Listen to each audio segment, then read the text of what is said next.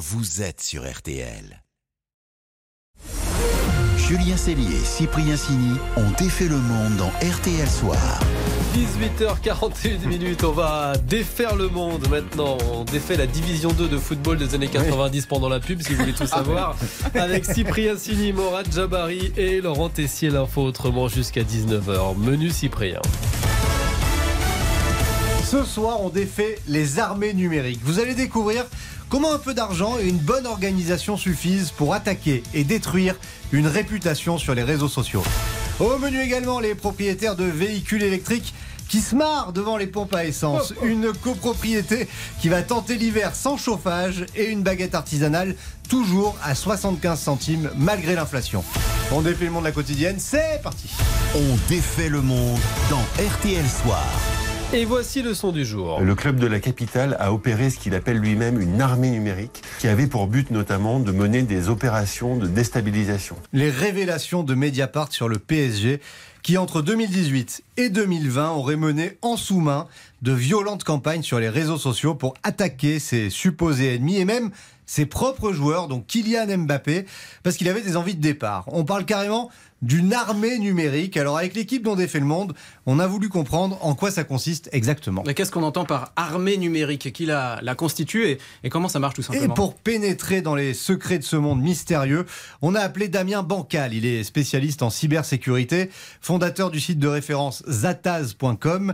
Et d'abord, bah, pour comprendre l'intérêt de constituer une armée numérique, il faut comprendre comment marchent les réseaux sociaux quand on poste un message dessus. Ça fonctionne par des algorithmes et plus il y aura de clics, plus il y aura de j'aime, plus il y aura de repartages et plus le logiciel en face va dire oh bah c'est une information qui plaît à énormément de monde donc je vais le mettre en avant et il est assez simple aujourd'hui de modifier et de perturber une communication qui a été faussée. Donc vous faites diffuser des messages malveillants par plein d'utilisateurs et ensuite bah, il faut que ces messages soient relayés, partagés, partagés par un maximum de monde pour qu'ils touchent le public le plus large possible. Donc pour toucher un large public et tromper l'algorithme, on a besoin d'une armée numérique. Vous avez tout compris. Exemple concret.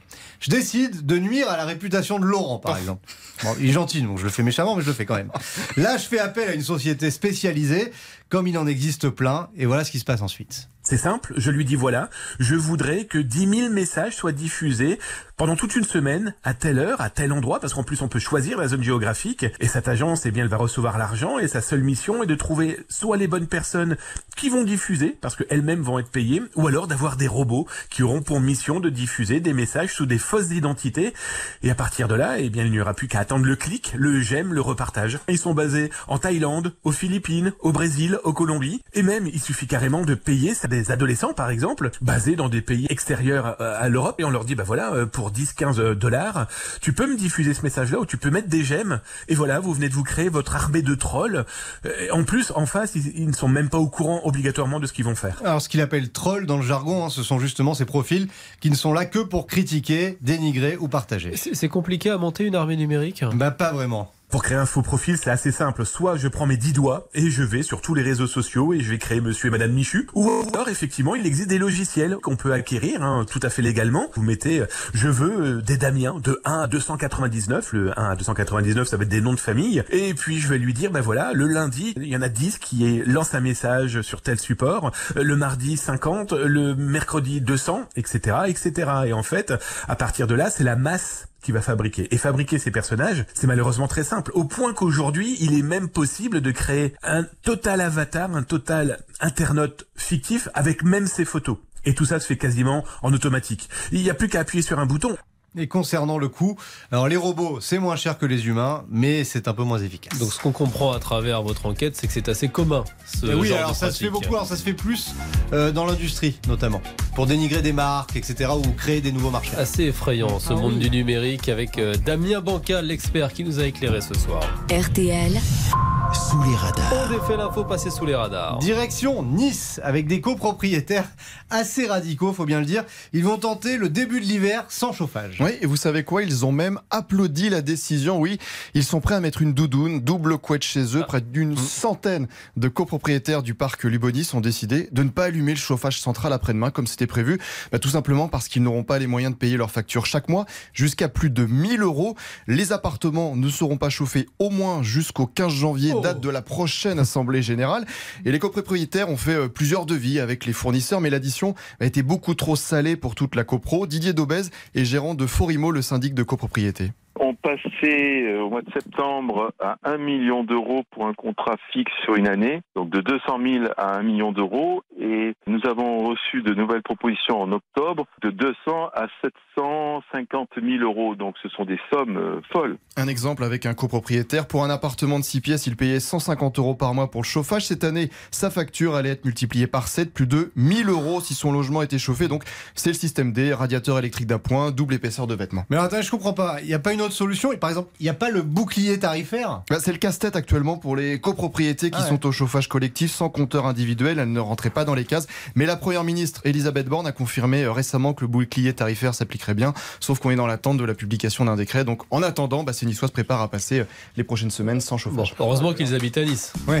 Hein C'est sûr. Mais à Nice, il peut faire froid Ah, hein, je vous le dis. hein. Effectivement. Allez, petite pause et on défait le monde continue dans RTL Soir. Nos winners, les propriétaires de voitures électriques. Vous savez, là, ceux qui vous narguent à la pompe. Et là. les scooters électriques, ça marche Comme aussi. vous, hein. comme, vous, moi, Julien. comme moi. Julien Cellier, Cyprien Sini. On défait le monde.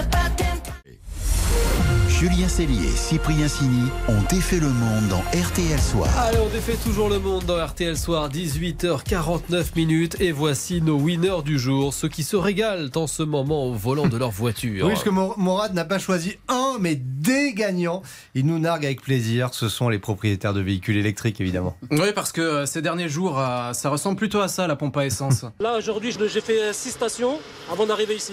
Il y en a qui sont fermées, il y en a d'autres qui a des queues gigantesques. 1h10, on perd le temps à faire la queue. On a d'autres choses à faire quand même. On fait tout le tour des, des- des pompes à essence, des stations, c'est inadmissible. Inadmissible. Et c'est même parfois l'anarchie, voire plus violent. tu fais avec comme tout le monde. C'est pas parce que tu es avec. Et je m'en bats les Madame. Madame. Madame Madame. Madame. Mort. Messieurs dames, Arrêtez, c'est sympa la station. tous ces noms d'oiseaux, voilà. Bon, il y a quelques semaines, le gouvernement nous a conseillé de, de mettre euh, des cols roulés, de baisser le, le chauffage.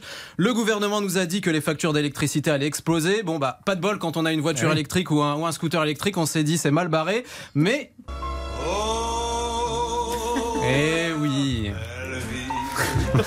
La belle vie, Julien, la belle vie sans souci, sans problème, sans problème de carburant surtout. N'est-ce pas, Julien, avec votre petit scooter électrique Vous avez vu, il est tout petit. Il est tout rouge, tout petit. et la pénurie de carburant vous donne euh, raison aujourd'hui. Vous, les conducteurs, passez à l'électrique et pourtant, ce n'était pas gagné. Écoutez ce reportage. Depuis 1982, la régie Renault planche sur la voiture électrique.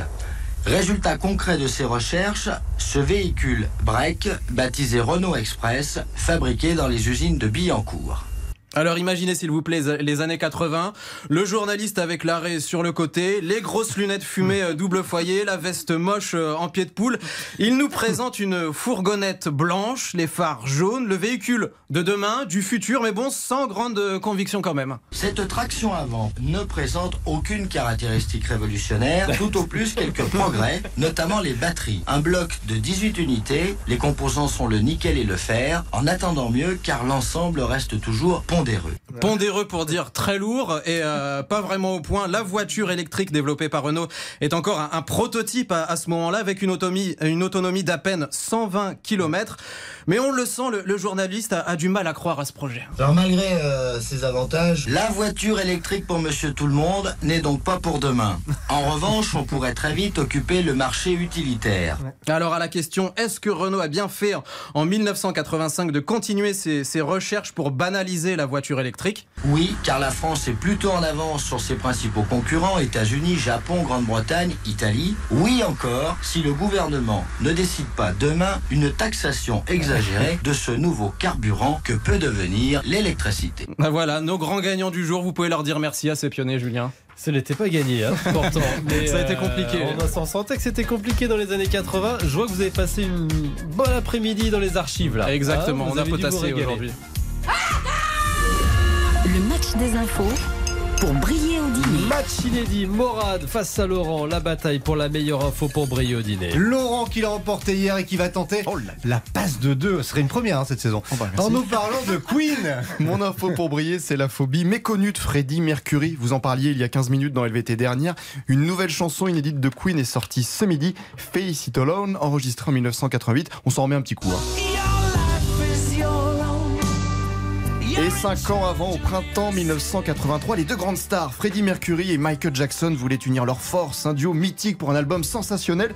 Mais tout ne s'est pas passé comme prévu. Le projet s'est arrêté net à cause d'un lama. Oui, Michael Jackson avait une lubie assez étrange. Il emmenait son lama, Louis, son petit prénom, partout avec lui en studio. Coup de stress total pour Freddie Mercury, qui avait alors appelé son producteur Tu dois me sortir de là, j'enregistre avec un lama. Bon, L'album ne verra jamais le jour. Ils auront juste eu le temps d'enregistrer trois morceaux révélés 30 ans plus tard à cause de ce lama. Excellent génial. info, allez, place Ah à ouais. Morad. Euh, Pour sa première participation dans On défait le monde, il s'est intéressé, vous savez, au panier RTL. On vous en parlait toute la journée. RTL compare les prix de vos courses et le beurre a pris 10%, ce qui vous empêche pas de nous en parler, Morad. Oui, mon affront pour briller, c'est le lien entre le beurre Disney et Walt Disney.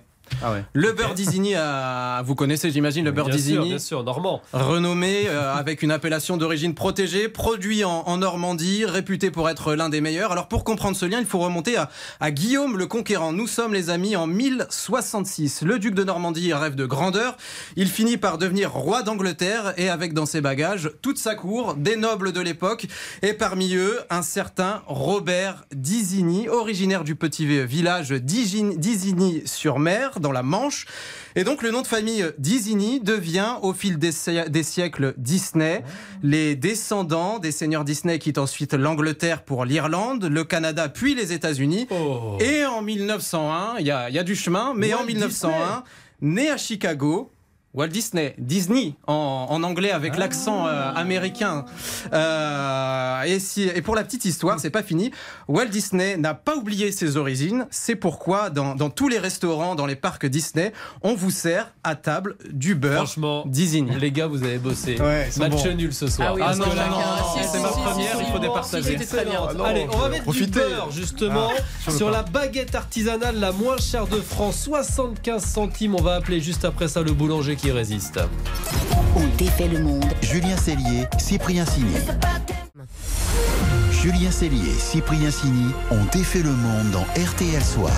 8h58 et juste avant votre journal, on défait toujours votre monde. On vous emmène dans la boulangerie artisanale la moins chère de France. La baguette à 75 centimes d'euros, vous la trouvez à Belleville-sur-Meuse dans la boulangerie Renault. Bonsoir Jean-Luc. Bonsoir. Avec l'augmentation euh, du prix des matières premières, de l'énergie, comment faites-vous pour garder ce prix de 75 centimes? Eh ben, Jusqu'ici, on, on- on y parvient. euh, il y a plusieurs raisons. Euh, la farine qu'on négocie à l'année, 200 tonnes par an. L'énergie, on a des contrats bloqués jusque 2023. On a eu la chance ou ou le nez creux en négociant, en renégociant nos contrats en fin 2021. Donc pour le moment, nous ne sommes pas impactés. On pense qu'on va pouvoir tenir au moins jusqu'à la fin d'année avec ce prix attractif. Et ensuite, euh, c'est un peu la crainte Et de ensuite, et ensuite, euh, on va voir. Voilà, on a déjà été augmenté de 70% sur la farine, donc euh, c'est presque une gestion au jour le jour. Ça veut dire, Jean-Luc, que là, pour l'instant, comme vous dites, on essaye de tenir, on essaye de garder pour les clients ce prix de 75 centimes. Ça veut dire que puisque la farine augmente, bah, vous vous préparez peut-être aussi à rogner sur vos marges. Euh, oui, ben c'est déjà fait. Aujourd'hui, on gagne moins de 5 centimes par baguette. hein, les gens, il faut qu'ils le sachent. euh, avec une euh, une baguette à 0,75, notre marge est, est- est très très basse. Bon, on compense par des, des très gros volumes, c'est vrai, mais tout ça est fragile et on va devoir peut-être s'adapter. Et pourquoi vous ne faites pas comme les autres? Vous n'augmentez pas la baguette, vous la vendez pas à 1 euro, 1 euro 10 comme dans certaines boulangeries parisiennes? Notre boulangerie se trouve dans un, dans un bassin de vie particulièrement difficile, où, avec beaucoup de retraités, euh, de petites retraites, euh, des gens sans travail, et, et la concurrence euh, des grandes surfaces, toutes proches, quatre grandes surfaces à moins de 500 mètres. C'est pour ça qu'on va s'accrocher à ce prix le plus longtemps possible. Et, vous parlez de vos, de vos clients, du- d'une clientèle qui a besoin d'une baguette à 75 centimes. Ils sont reconnaissants, j'imagine. Vous en discutez avec eux. Oui, oui, tout à fait. Euh, une vraie baguette artisanale avec de la farine, euh, une farine T65, euh, 100% française. On y tient aussi. On a un moulin formidable qui fait euh, des efforts pour renier ses marges euh, également. Et, et- et voilà, euh, j'espère que et finalement euh, tout le monde ici euh, est content de ce qu'on essaie de faire. La baguette artisanale la moins chère de France, 75 centimes. hein, ça se passe à Belleville-sur-Meuse. C'est encore possible. Voilà, donc, hein. c'est encore possible. Voilà. Merci. Jean-Luc. Bravo. Merci à vous. Merci Jean-Luc. Bonne soirée et bonne soirée à vous les amis Bonne dans soirée. Défait le monde. On se retrouve demain Non, lundi. 18h40. Ben oui, demain c'est vendredi. On défait nos régions, on On refait nos refait régions. nos régions le vendredi à 18h40.